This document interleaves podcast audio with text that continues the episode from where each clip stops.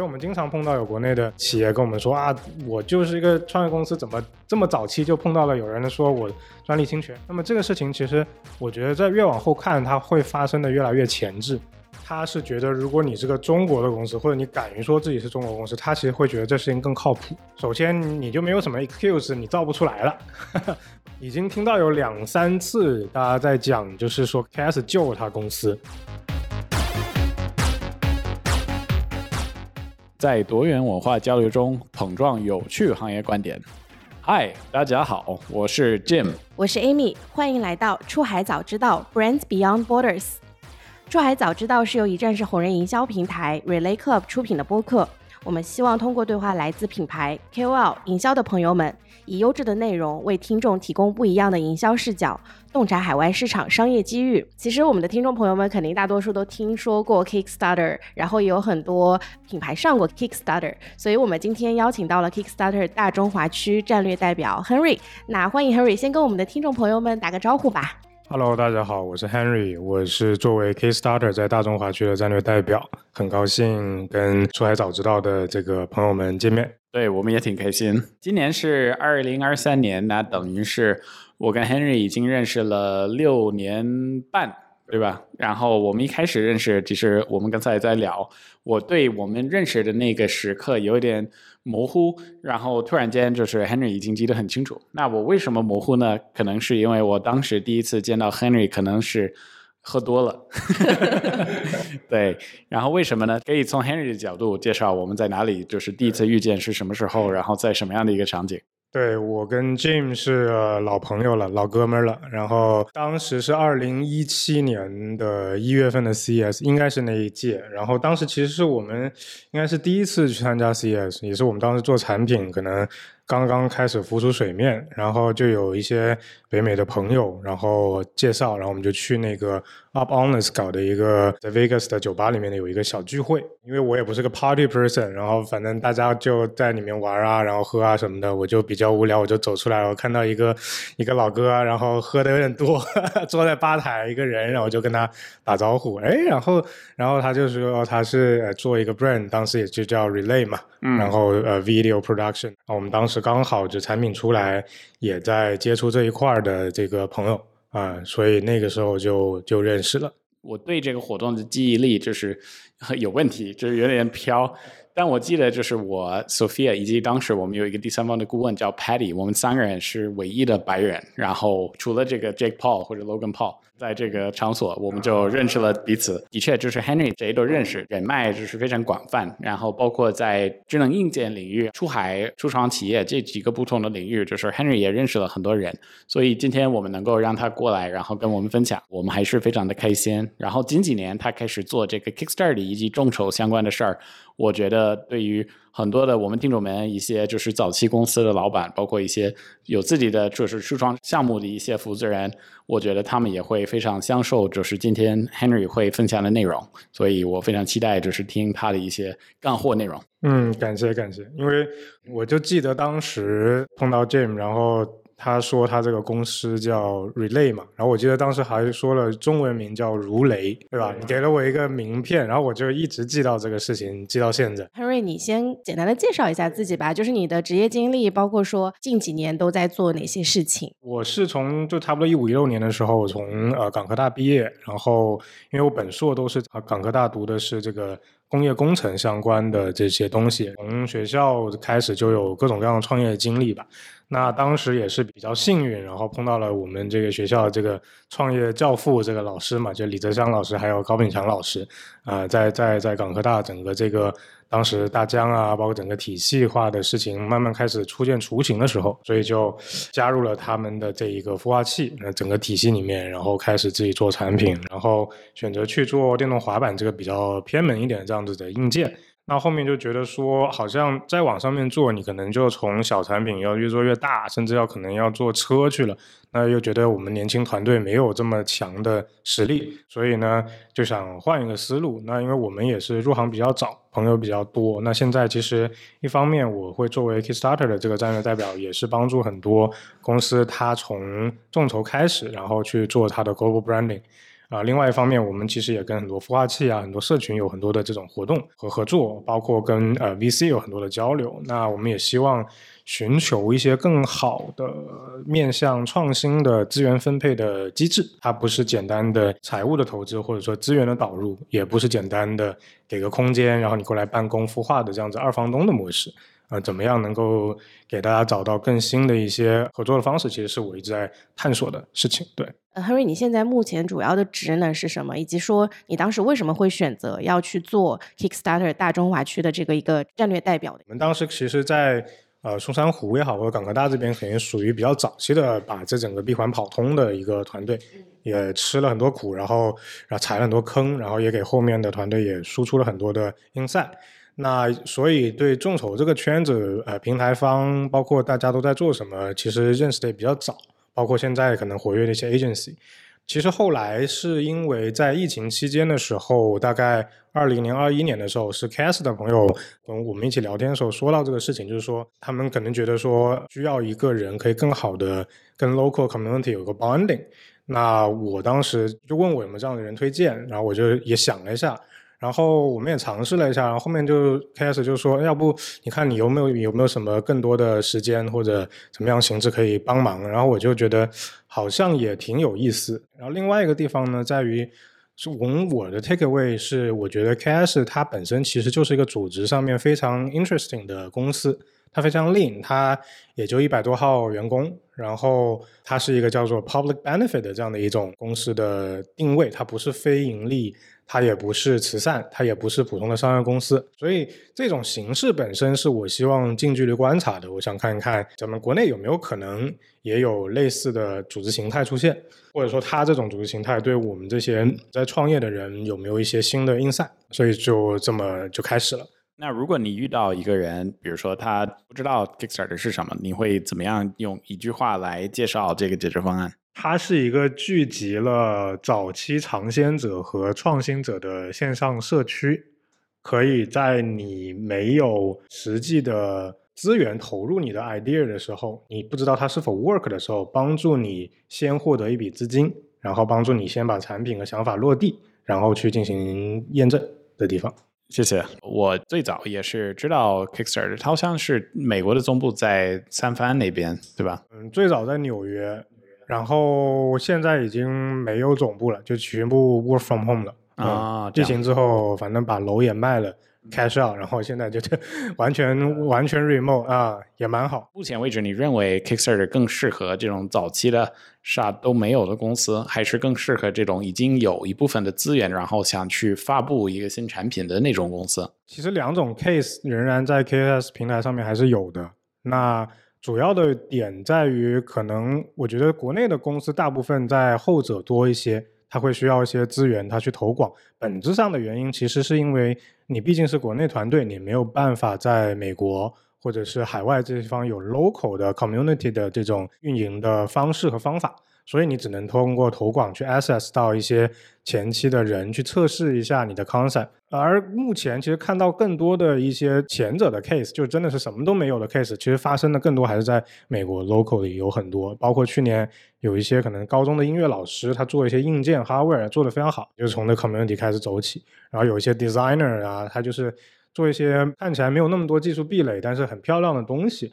然后也做到了一百多万美金。啊，所以有很多这样子的 case，所以我们目前感受到的，像你说的，就是需要有一定的资源，是因为有一定的幸存者偏差，因为我们处在国内这样的一个环境里面去。那你想要它，毕竟还是 access 到海外用户的这么一个过程。你们的建议是，这些公司可能已经拥有一个，比如说一个 prototype，或者可能只是一个样品或者一个 idea，就是什么样的阶段的公司才适合上 Kickstarter？整个量产的过程，可能从早期是 prototype 嘛，那一般会有一两代的迭代的 prototype，可能从 P 零、P 一、P 二，然后开始你开始有一些模具了，然后去 design 你这个这个模具，那它需要在生产之前要测试一下，然后再做一些简单的模具，让它做出来跑一跑。那这里面会分成不同的阶段。本身来说，从做硬件，它大笔的投入就是开始你要开模了，开始要去下订单了，这个量产上面这东西。当然，呃，研发这个我们不讨论，更多还是人了。那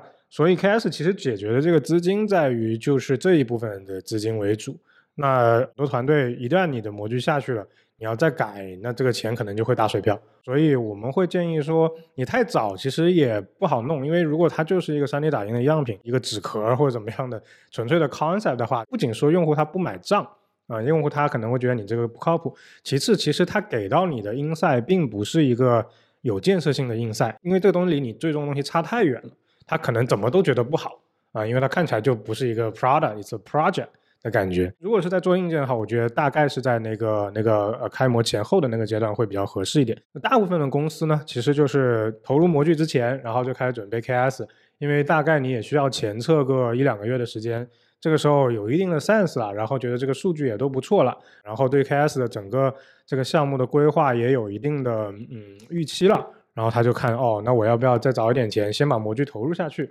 然后早点备货。或者说，我就还是等我的 KS 做完，然后我再投入更多模具，所以差不多是这样子的。然后我理解就是有一些其他的这个众筹平台，可能是更偏向做，比如说只做硬件类的这些项目。那你们支持这个硬件产品为准，还是你也会就是比如说在 Kickstarter 上面支持各种各样的一些众筹项目？我们的硬件品类归纳于一个叫做 Design and Technology 的。那我们对于 Hardware 的理解，并不是。Consumer electronic 就一定是 hardware，它也可以是 design driven 的，啊，它也可以是更 p u r e n driven 的东西。可能有其他的一些说，好像更多的是硬件，那是因为它本身涵盖的类目，其实它没有我们 KS 类目那么全。那 KS 呢，其实从全盘上面来说，一年大几个亿的 crowdfunding 的这个这个平台，它有百分之四十左右就是在 design technology，就是硬件。还有百分之四十其实是桌游类的，就是 gaming 啊，然后啊文艺类啊，桌游啊或者桌游周边的这些东西，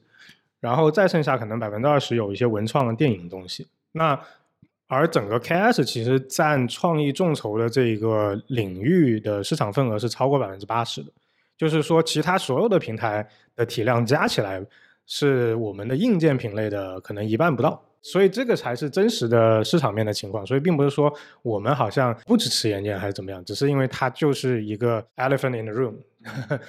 只是可能大家会忽略，但它就是那么大。而这个里面哦，design tag 里面大概有又有百分之四十左右是来自于我们能够 track 到的背上中国公司。所以这个其实是个现状，也是一个问题，就是大部分中国公司其实我们都还是在用供应链啊，然后设计啊上面的这些这些能力出产的还是那个硬件的产品。这就是为什么大家觉得说哦，好像 KS 好像就就众筹或者就是硬件这个原因。其实这里面还有好大一部分是可能偏文化类的，有其他的东西。目前可能因为文化的这个交流还不够哈，包括大家对 local 的一些需求还不够敏锐。所以它只能在 hardware 这一边，但以后我是会觉得中国公司一定会慢慢慢慢在这里面都会有涉猎。目前也看到了这样的趋势。那涉及到这个就是不同领域的一些项目，然后包括涉及到就是你们的一些自己竞争对手，Kickstarter 其实目前在这个市场上知名度很高，但也是存在一些其他的众筹平台。你认为就是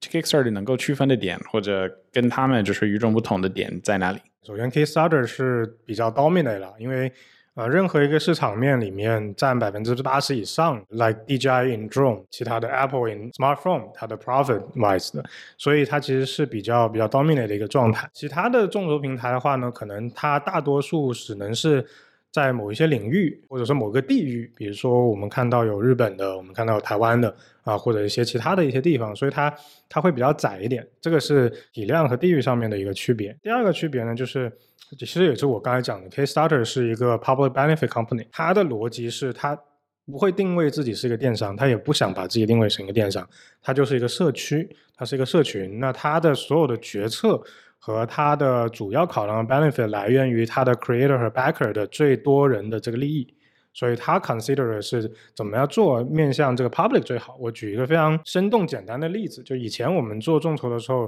大家都知道，我们投放是一定要绑定这个 Facebook Pixel 的，你才能够打通投放。而以前 Kickstarter 在他创立就是零九零八零九年的时候创立到现在十多年，他都没有打通这个入口。然后这个东西是对于任何的电商平台都很不 make sense。你要投放，你要做 digital marketing，你肯定要把广告的入口打通嘛。而其他平台都有打通，所以包括以前我们自己在做项目的时候，选择其他平台或者是其他人选，主要就是因为可以比较好的投放。那就在去年的十一月份的时候，KS 才把这个事情打通了。那这个时候我们就可以看，就他为什么会在这个时间节点做这个决策，以前为什么不打通？那以前不打通的一个很大的一个原因就是说，他 for public benefit，他想更多的保护他的这个群体的用户，他不想说我把我的我们这些 member 的这些这些 user 的 database 跟你的广告体系打通的时候，你就很容易别人会来砸广告，来来割韭菜嘛。那现在为什么打通呢？主要因为过去那么多年，整个的广告体系，包括 Facebook 自己的广告 tracking，还有 iOS 十四的这些对本身用户隐私的保护，它越来越好了啊！而且本身对于广告投放这个事情的门槛也没有以前那么高了。以前可能大多数人都不会做，那现在其实你找 agency 啊，网网上也很多的这种案例了。所以我们就觉得说，哦，这个事情 for public benefit 来说，它变得是需要打通了啊，所以我们就把它打通。所以这个其实就可以看出来，KS 它这个平台跟其他的不一样的一个地方。那么所导致出来的结果肯定是 KS 的某些决策会比较慢，因为它要等到这个事情是 for public benefit 是可以的时候。但是呢，这么多年，它这样慢决策比较令的一个 company，它反而 dominate 了这个市场。我觉得这个事情其实也是让我自己有一些值得学习的地方，因为我们可能很多的创业者都都是以快为这个抓手的，为是产品要出的快，我的人要堆的足够的多，然后要抓的人效足够的高，然后来做，但是。可能它在某些地方是 work 的，甚至大部分情况是 work 的，但在某些地方它就不一定会 work，因为很多人可能在考量就是不同的一些上市的方式。什么样的产品以及什么样的项目才会取得成功？然后什么样的产品和项目会失败在 Kickstarter 上面？所以关于这个点，是否可以做一个分享？我们其实对现在在做产品的公司大概有三个 category，三种不同的战略打法。那第一种呢，从工厂拿货，就是独特货源加自有品牌的方式。那它可能工厂已经有一些东西了，它靠选品。那这种公司呢，它通常会先上亚马逊。因为它的独特货源或者这种平台类电商啊，就不说具体哪一个，因为它有独特货源，它有供应链优势嘛。然后等到它平台电商做的还不错之后，它需要做自己的独立站，因为它需要有一自己自己的品牌，跟它原本那个平台要有一定的抗衡啊，不然什么东西都变成那边说了算。如果他继续还是做得好的话，它会去做 the Kickstarter 了，因为他需要把他自己的这个品牌力抓得更牢一点啊，然后打得更开一点。这是呃第一种这种跨境电商或者做产品的思路。第二种呢，是我们叫自研产品加自有品牌。那自研产品和独特货源的区别，就是独特货源本质上是一种选品和资源型的，自研产品就是你这个是你自己的模具，你自己投产投研的东西。虽然它可能研发成本不是那么的高，但是至少这个东西只有你有，别人没有，哪怕只是一个外观或颜色。那这种情况呢，很多人他会先上独立站，因为他还是需要需要测试嘛，他的投入比较高，所以他用最快的方式，因为独立站的这个现金流跑是最快的。那会先把他这个 Prada 先给走出来，然后哎，他觉得不错了，然后他再升级他的第二代或一点五代，他就放到 Kickstarter 去，放到众筹平台上去，然后去提高一个声量，然后做得更好的时候，这个时候有时候其他平台电商会去找到他，哎，说哎，我看你这做的蛮好，要不要来入驻我们这边，然后帮他补上。这个创业的模式其实一开始是蛮多在美国的朋友去做的。啊，因为美国的朋友他可能对于当地啊文文化品牌化的东西他有更好的认知，所以他会用这样子的创业模式。所以为什么很多早期的这种独立站站点都是都是美国朋友搞的？呃虽然第三种人是最少的，但是可能是我们身边大部分接触到的，就是叫做自研产品加创新品牌的，自研单品加创新品牌的，就是说他就是个创业团队，不管他是学学校出来的也好，还是市面上也好，他就做那么一个产品啊，这个东西它不仅是模具是他的，它整个内容里面的东西。啊，PCBA 所有东西都是他自己的，然后他自己的新品牌，全新的品牌，全新的东西。那这个东西基本上一上来他只能去找 KS 了啊，因为他投入也会很大，他去打独立站啊什么的，这个现金虽然跑得快，但他货供不了那么快。就像刚刚讲，他还要投入模具，还要测试这些东西，所以他会去做 KS。然后走完 KS 的时候，才会去做独立站的承接，因为他的 branding 打开啊，他需要有自己的独立站把它承接下来。然后这个时候他可能会去再融一笔钱，然后铺更多的货，然后提升他团队能力，然后去到平台的电商。其实所有的基本上都在走这三条路的其中一个。那么这个时候我们就看说，刚刚讲不同的这些公司哈，其实我们的视角是看产品的，看你那个产品到底是这三种的哪一个。然后来判断说你在什么样的时期适合上什么样的平台。讲回到 KS 本身的话呢，通常因为 KS 它这样的一个定位呢，所以导致你在 KS 上面能够做好的项目，通常都有一些特点。首先，第一呢，它不是那种六边形战士的产品，它更多的像是一个一个水桶，但是有一两个边特别的长，它有非常独特的卖点。因为就是这样的产品，它才需要有地方去测试，对吧？如果说我就是一个嗯红海里面产品，然后我也做的很好，性价比又很好，那那你直接上平台电商你就可以卖了嘛，对吧？你不需要去测了。啊，所以这个是第一个点，就它一定要有很很清晰的独特的卖点，要有新的东西。这也是为什么 KS 要求所有项目都是全球首发，它不能是 resell，不能在其他平台上面出现过。第二个地方呢，我觉得是整个在运营的角度，还有 branding 的角度，用两个简单词，就是真诚且有张力的表达。呃，这个也是我们在不断的宣讲的时候想跟大家讲的，就是说。呃，前面那一趴是好产品，后面那一趴是真诚且有张力的表达，因为它不像是很多大家理解的，就是你要做的很酷炫啊，或者视频啊、爆炸图啊，然后好像搞得很科技感。其实那个东西在我们看来不是重要，我们更关注的是你是不是足够的 authentic，你的所有的内容是不是真实的，然后你是不是真的可以 build community around，呃，用户会不会因为你的产品而存在而出现新的 community 来讨论，然后有 UGC 的东西，这样东西我们是会更加的支持它。所以，当你有个好产品，你肯定可以上 KS。当你想要上 KS，并且也需要我们官方支持的话，那你还要有真诚且有张力的表达，包括可以 build community around。那么。当你这些要素都齐全了，然后我们官方也会给到你一些支持和资源的时候，基本上这个项目都会做得不错的。想起了一个在美国上市的项目叫 Squatty Potty，就是有一个 有趣的故事，是中国很多地方是那种蹲式马桶，是吧？然后在美国，就是大部分的西方国家是这种坐式的那个马桶。理论来说，就是有一些医生是分析，就是不同的马桶，发现对于就是你上厕所的流程会有不同的 效果。理论来说。就是在亚洲的这种蹲式的马桶，对于你的好像是整体的消化系统和 不会说的太细节，不过反正就是 对于很多方面，就是 有的就是医生分析说这是嗯比较好的，就是你最好是。更是上厕所，而不是坐在一个马桶上。因为这个洞察就是有一个公司在美国，我不确定，但应该是在 Kickstarter 上，他们有个项目，然后等于是一个凳子啊，就把你脚抬高一点。对对对，就是你放在你自己家里，然后你可以就是上一个西式的马桶，你把脚抬起来，在一个就是凳子上，然后。他们就是做一个很有趣的一个众筹影片，是有一个能说话的一个独角兽，然后这个视频以及这个项目，就是据我所知，应该是一个 Kickstarter 的项目。然后像你说的，就是很对，就是因为你刚才说不一定是一个很酷炫的科技产品，就是要做一个不一样的，而且就是能够挖掘一个社群的认知，而且就是能够想办法，就是跟比如说当地的人去触达他们的兴趣。对对对，没错，这个。是一个非常典型的典型的案例，就是说，可能对于一个创业者 individual 来讲，他也知道这个东西是好的，还有这个想法，但是他总是可能需要一个那么一点点的 funding，或者需要一些人来支持他，他才有更有信心走到下面那一步，所以他就 KISSR 就这个时候就出现了。然后，其实最近蛮有意思的一个点，就是我们最近也在跟以前一些公司 check in 嘛，然后。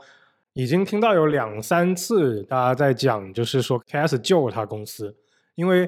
有那么几家公司，具体名称我就不说，现在已经是 Giant Company。那他当时在上 KS 之前，他可能已经快 burn 完了他所有的 funding 了，他就差最后那一次 work 还是不 work 啊？然后因为有 KS 这样的平台的存在，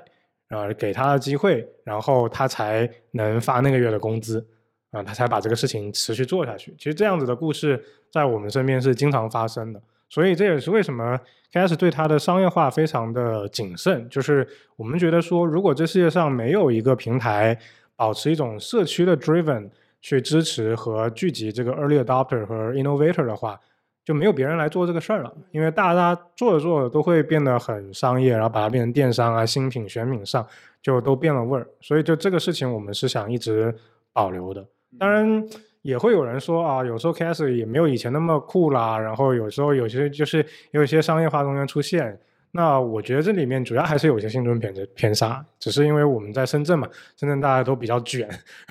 所以就把这个事情做得越来越 professional，精细化运营越来越好。但同时，其实我们还是不断的可以看到不同的地方的不同的项目。有这些东西啊，比如像你刚刚说这个这个 case 就是一个我觉得很典型的例子，对。所以其实 Harry 在 Kickstarter 工作，就是你应该是见过，然后也合作过很多的中国品牌，你会觉得就是从你的角度来观察，他们有什么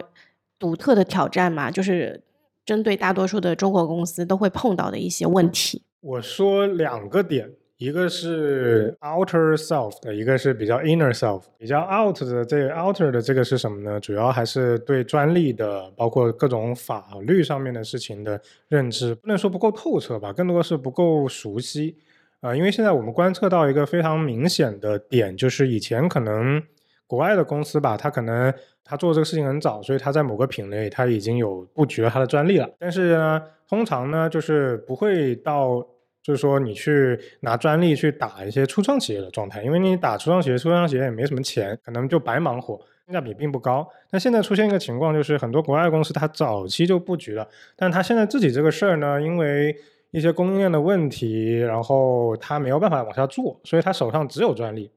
啊。那么这个时候呢，又出现另外一个情况，就是他都知道中国的公司如果要做这个事儿的话，就大家创业决心比较高，而且都会拿一些 funding，所以他知道中国公司有钱。所以呢，我们就会发现有很多公司就会盯着 KSS 的平台，然后他们是手上握着专利的，然后就发现，哎，你这个项目可能跟我那个有点关系，他就来找你。所以我们经常碰到有国内的企业跟我们说啊，我就是一个创业公司，怎么这么早期就碰到了有人说我专利侵权，我要去打官司，甚至是要请律师来来处理这些事情的情况。那么这个事情其实我觉得在越往后看，它会发生的越来越前置。所以我建议大家。在专利 IP 这个东西布局要早一点，而且还有一个点就是，可能因为大部分的公司都做硬件嘛，所以创始人可能本身是工程出身、工科出身的，他们对品牌、对 IP、对商标的这种保护意识不强。但这些东西其实最容易被打的那个点，因为你搞 IP 啊那些东西，可能人家还得证明是不是一样，这个东西来来回回搞，但是你有一些 copyright 的问题。比如说，我们平台其实有两个路径。假如说你是第三方跑来跟我们发起一个 claim，说你某个项目 valid 了你的这个 IP 的话，那我们会要求你去证明它是怎么 valid 的，我们才会把那个项目下架。所以你需要给我看你的法院的正式的这个传单，就是你真的立案了。那么这个其实成本会比较高，但这个确实是一个 official 的一个合理合法的这个路径，并你不能说谁说他 valid 就 valid 嘛，对不对？但是如果说你说那个。他挖了我的 copyright，他用了我的一张照片，他没找我授权，这个东西其实是非常好证明的，所以我们并不会要求他有法院东西来证明，那我们就会把你的项目给下架。所以很多公司他碰到的问题就是众筹做的很好，然后突然有一天有一个人说我的 copyright 你挖了，然后我们就直接就把它下架，我们也只能这么做。所以这个事情我觉得是很多公司他需要提前要有这个意识的。然后另外一个呢，我觉得为什么说是比较 inner self 的一个点呢，就是我们的中国企业。的这个文化，包括整个中国的整个经济体系的文化，对于确定性的要求很高。我们很多东西都需要有计划，我们要有五年的计划、一年的计划。我们对于这个上这个上线这个项目，它要达到什么目标，怎么怎么做？对于团队要把它 break down，我们非常善于做计划。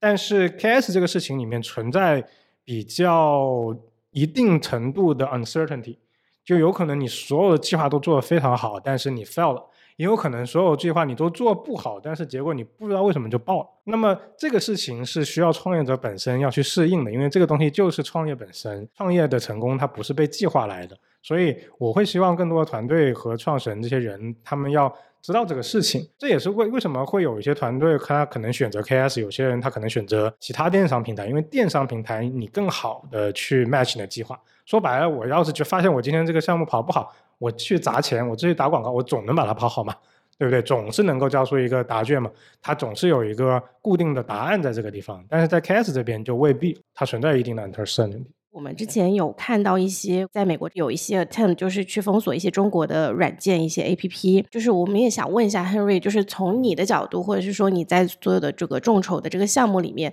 你会觉得海外的？backer 他们对中国品牌的这个接受度是怎么样的？就是可以分享一下吗？我觉得就是 backer 层面，很多时候他是觉得，如果你是个中国的公司，或者你敢于说自己是中国公司，他其实会觉得这事情更靠谱。首先，你就没有什么 excuse，你造不出来了。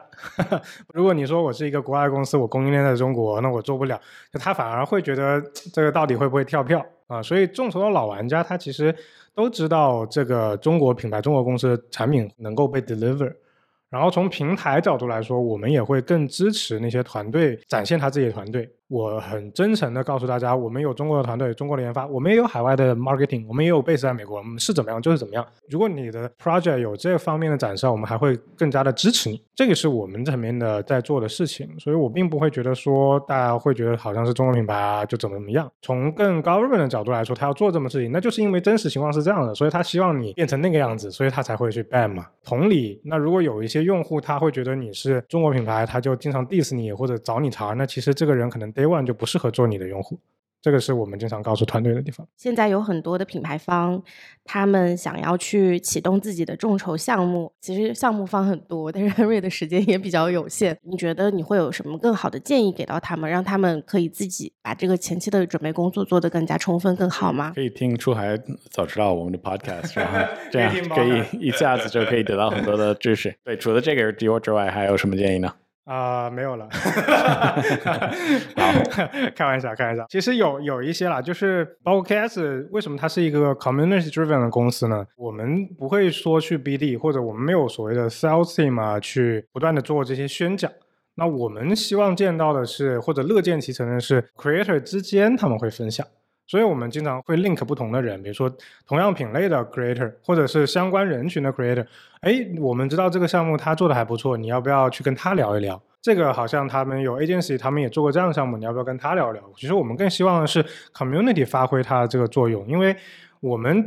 就算把我复制很多个，或者在我们再 build 到更强的 sales team，那它还是一个固定的人数。只有你在 community 之间把这个联系给打通了之后，它才是一个 n 乘 n 的事情。啊，这个是我们在做的地方。然后就是为了让这件事情做更好，我也有一个还没有 announced 的，但是可以提前在这里跟朋友们说的，就是我们在我在西利也找了一个一个场地，然后它将会是 KS 在全球的第一个线下的社群共享空间，它可以 open to 所有的 KS 的 creator 去 freely 的去 book 这个地方，然后让他们办活动、办 focus group，然后交流、开会、做任何的事情。啊，它相当于是一个一个这样的一个地方，这个是也是我们我在这个 community 的这个活动上面的一个一个尝试。其实它也很明确的表达我的态度啊，就是我们可能是一个提供平台的人，我们提供场地的人，里面的事情我们把这个场地 build 好了，让你喜欢这个地方，里面的事情自然的去发生。这个新的空间是什么时候才可以？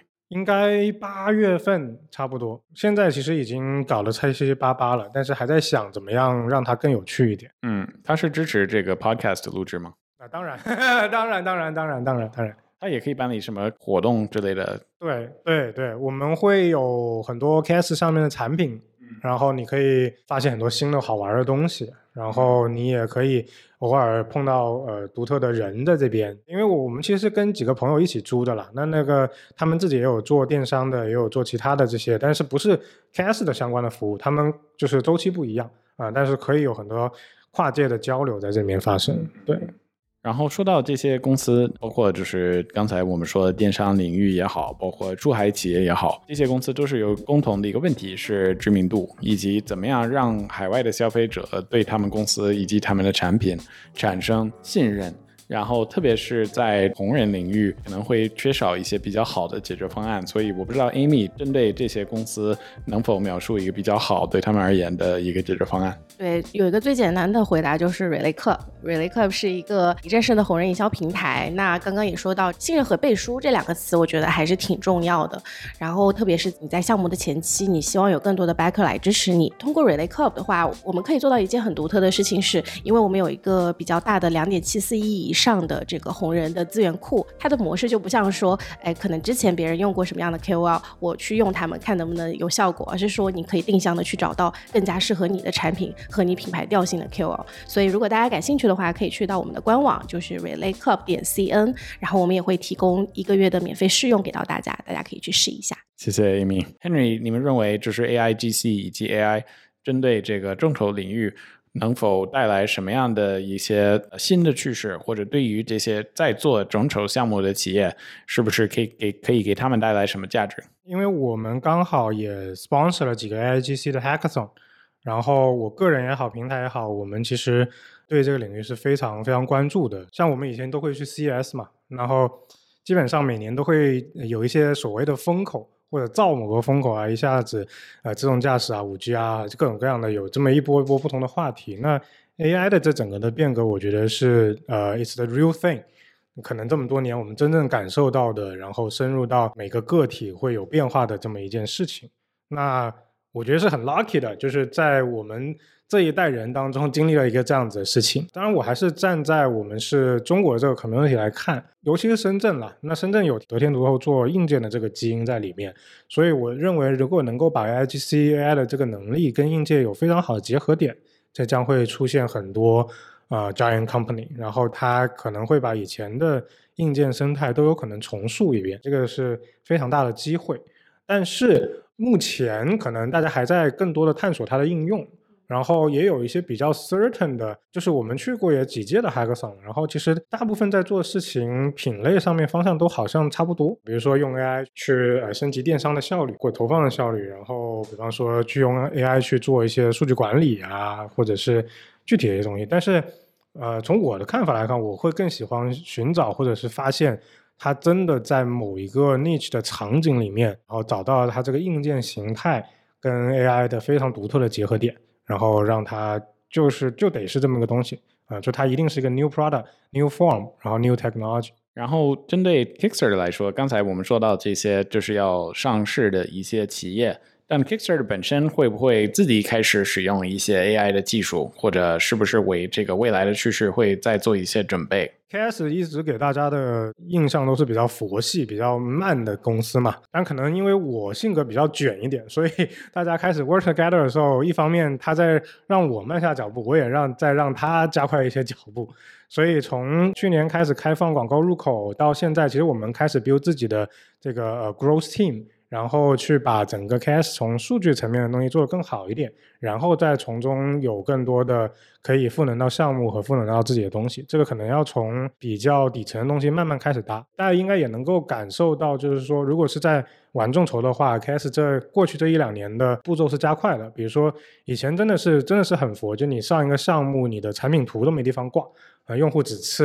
那个 click 的地方，只是一个一句话的描述。现在把图片也加上去了，然后后台 dashboard 也做得更好了。所以在我们的这个就是 case，如果它是个 product 的话，它其实有很多需要呃升级改良的地方。而 data 的 driven 是第一步，然后再往 AI、GC 更往更多更多视频走啊，我觉得是这么一个方向的。历史上会有一些比较臭名昭著的这种众筹欺诈的案例，就是这些公司他们其实是借助众筹平台去创建了一个虚假的 campaign，然后呢，他们利用了这个平台真实的客户的支持，然后去粉饰，其实就是一个。资金的筹集，那我们也想问一下，就是 Kickstarter 是怎么去确保说平台上面不会上线这样子的项目？怎么去做一个 quality 质检？有这样子的情况，包括我自己在 back 的项目都有还没送到东西的情况。它其实有不同的 level，可能最浅层的是它就是碰到一些问题，这个项目就是黄掉了。如果他还是在保持比较良好的沟通，我们也能找到他的话，基本上我们还是会给他更多的时间，希望他不断的发 update 来告诉用户 manage 他这些东西，或者他把这些钱都 refund 掉也是 OK 的。那再往上走一个等级，就是说，确实它不是虚假，但是它黄掉了，但是它也比较不负责任的跑路了。这种情况，我们就可能就找不到那个人，或者找到那个人，他也是很明确，就说这个事情我就是不交付了，你能把我怎么样？这确实有碰到这样的情况。那非常非常极个别的案例吧，我只能说，像我们可能一年我会接触两三百个案例，那么这种案例可能这么多年就碰到一个啊这样子的一个比例吧。然后再往上一级，就是这个，它就是一个虚假的案，它就是来筹钱然后骗钱的。甚至再往上一级，它有更多恶劣的目的的来利用众筹平台。其实这样都有。我们呢，其实近些年的审核也会更加严格。首先，你可能上一个项目，你需要有拍出是一些给我们看的视频，就是说具体它这个东西已经到个什么样的阶段。然后包括这个项目，如果我们觉得是比较重要的 local 的人，或者是 remote 的人，也会去尝试跟他连接，去聊一聊。包括我也会去看一看滴滴一下这个公司啊，然后这个情况，其实跟投资人在做的事情有点像，就有点像真的是去滴滴这家公司看一看这个情况的。目前来说，其实我们国内这个群体还是比较不错的，是比较优质的，所以我希望大家一定要保持，不要劣币 追逐良币，然后发现这个问题和和风险的时候，一定要提前的 alert。给我们，我觉得就国内公司呢，其实它做硬件产品嘛，那创业者他还是有一些包袱的啊，他既然决定创业了，他还是会想把这个事情认真做下去。而且这个圈子，老实说就也蛮小的。你要是做了一两次这种事情的话，你可能供应商以后大家你都没有办法合作了，你就不知道了。所以国内反而还好，反而是可能是海外啊，或者甚至其他一些地区会有这样子的问题。所以那其他地区我们只能说尽可能去去管控吧。然后在他上项目的时候，包括他这个填的一些啊公司的信息啊，然后这个担保人的信息，我们会 track 的比较严。如果他确实有出现这个情况的话，那他这个公司信息和担保人信息在我们的后台也会进 blacklist，那以后能不能做，我们只能靠。就以后的判断来来做，确实说，你说当下能不能通过法律手段找到这个人？对，这个确实是比较难。老实说，确实比较难，也不是说不可行。至少在国内，我可以去做这个事情嘛。但在其他区域的话，可能就就比较难了。我其实还想问一下 Henry，因为我知道 Henry 最近也出了去年还有今年上半年的一些最新的数据啊，包括还有一些就是趋势。我不知道 Henry 就是方便跟我们分享一下吗？过去这几年有几个比较关键点吧，除了我说，就是去年十一月份打开 Pixel 以外，那去年其实是整个中国的项目总金额在 KS 平台首次破一亿美金，并且成为全球这个众筹金额最高的地方。而且这还是背上我们的内地公司不能以内地的主体直接上 KS 平台，它必须得是个海外主体，所以我们的 tracking 呢其实并不是特别的准确。这个数据可能有百分之二三十的 lost，是一个很明显的趋势啊！就中国的公司在创新产品和有创意产品的这个这个领域已经是 top one 了。这一亿美金是大于其他的平台任何一个的。众筹平台的众筹作为平台的金额的，这是一个体量上面的差别。那第二个点呢，就是我们发现去年可能有很多的大件，比如说像 3D 打印机啊、啊储能啊，然后割草机啊、永磁机啊，很多这种比较 robotic、比较大单品，然后大高客单的大的产品的出现。然后今年其实会发现，我们有很多更多的就是靠产品设计，就它不一定非得带电啊，它设计很好，它产品定位很好。然后他对用户的理解很好，他执行品牌也做得很好的中国公司，嗯，出现了。而且我们看今年上半年的这个数据，第一的这个项目就是泰摩，他们专门做一个电动的磨咖啡豆的机器，它其实一个非常有趣，而且对这个人群非常刚需的一个产品，它产品做得非常非常的好啊，项目做了五百多万美金。然后我们会发现这样子的项目其实是非常有潜力的。以前可能大家都觉得说我是不是要我要有芯片级别的创新，我要有就是算法级别的，甚至材料级别就很哈阔的那个东西才能 work。其实并不是真正的创新，有价值的创新，并不在乎它这个东西是不是好像听起来很哈阔，而在乎你这个事情本身，你对用户的理解，你对这个价值的理解是不是足够的深厚。刚才其实也背后查了一点，就是关于这个 Squatty Potty 这个故事，然后我发现我搞错了，就是一开始他们是在 Shark Tank。就是美国那个鲨鱼鱼缸那个节目上一开始上市，但结果他们的确还上了 Kickstarter 做了第二次一个项目。他们有一个马桶揣子，然后它长得像一个就是三角形的一个粑一个粑粑，就是那个 emoji。然后他们做了这么一款产品，就是放在那个 Kickstarter 上面，所以还还挺有意思。最后的最后，我们还想问一下 Henry 有没有想要玩一个游戏？因为我们每一个分享嘉宾，我们会为他准备一个小的 quiz，就不在你那儿，因为我我我们会有一些就是隐藏的问题，然后我们会就是考察你的这个知识领域的一些问题。好的，好的，好的。那么你愿意玩这个游戏吗？来试一试吧，好久没有 quiz 过了。今天一共有三个问题，首先第一个问题是全球哪个国家拥有最多的众筹平台？A 选项是美国，B 选项是英国，C 选项是中国，D 选项是德国。如果你把众筹平台说是广义的话，其实可能是中国，因为中国有各种各样的偏电商类的，然后听起来也叫众筹啊啊。但是如果说你是以 Kickstarter 这种社群类的创意众筹平台，我觉得还是美国。对，叮叮叮，这是正确的答案，感觉是一道送分题。对对，没错，我也是这么想的。对，好，那下一个问题，以下哪个不是常见的众筹模式？A 捐赠型众筹，B 奖励型众筹，C 股权型众筹，或者 D 联盟性众筹。嗯，前三个其实都有，然后后面一个我基本上没太听过。叮叮叮，正确答案。好，还有最后一个问题，众筹的历史上有一个很值得注意的一个欺诈的案例，叫 The DAO。该项目一共筹集了多少资金？一共有四个选项，A 选项是八千万美金，B 选项是价值一亿五千万美金的以太币。C 选项是价值一亿三千六百万美元的以太币，然后 D 选项是价值两亿一千万美元的以太币。